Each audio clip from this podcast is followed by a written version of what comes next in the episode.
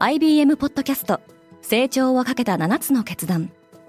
成長をかけた7つの決断とは今後3年間に世界を形作ると予想される7つのビジネストレンドについて IBM が何千ものクライアントとの対話に基づき提言をしたものです。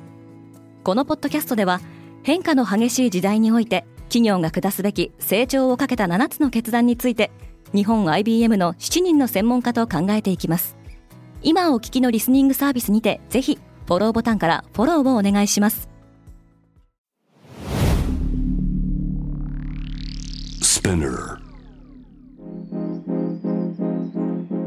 おはようございます。山本ソニアです。5月17日火曜日世界で今起きていること。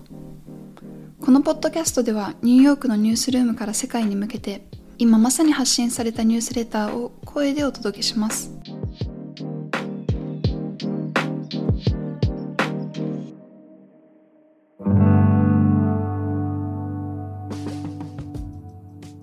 上海の完全なロックダウンは6月1日に終了する。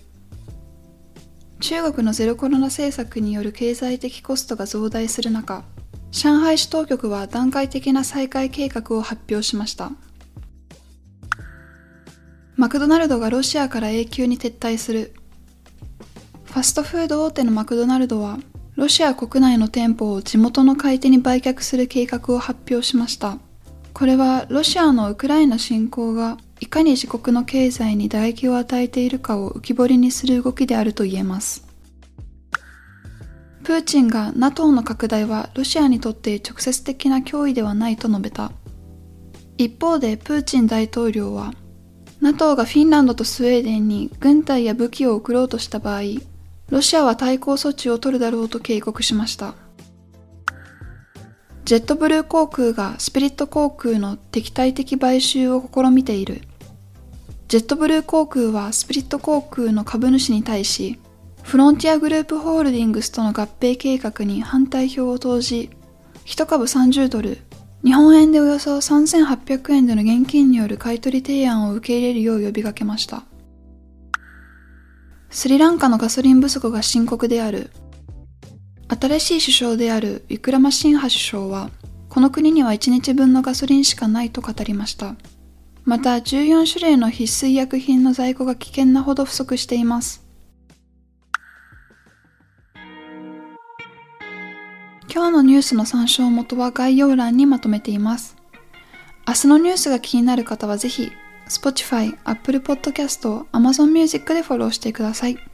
クォーツジャパンでは世界の最先端を毎日2通ニュースレターでお送りしています。他にも世界で暮らす女性の喜びや悩みを伝えるポートレートオブミーがスタートしています。詳しくは概要欄に載せていますので、ぜひこちらも見てみてくださいね。山本ソニアでした。Have a nice day!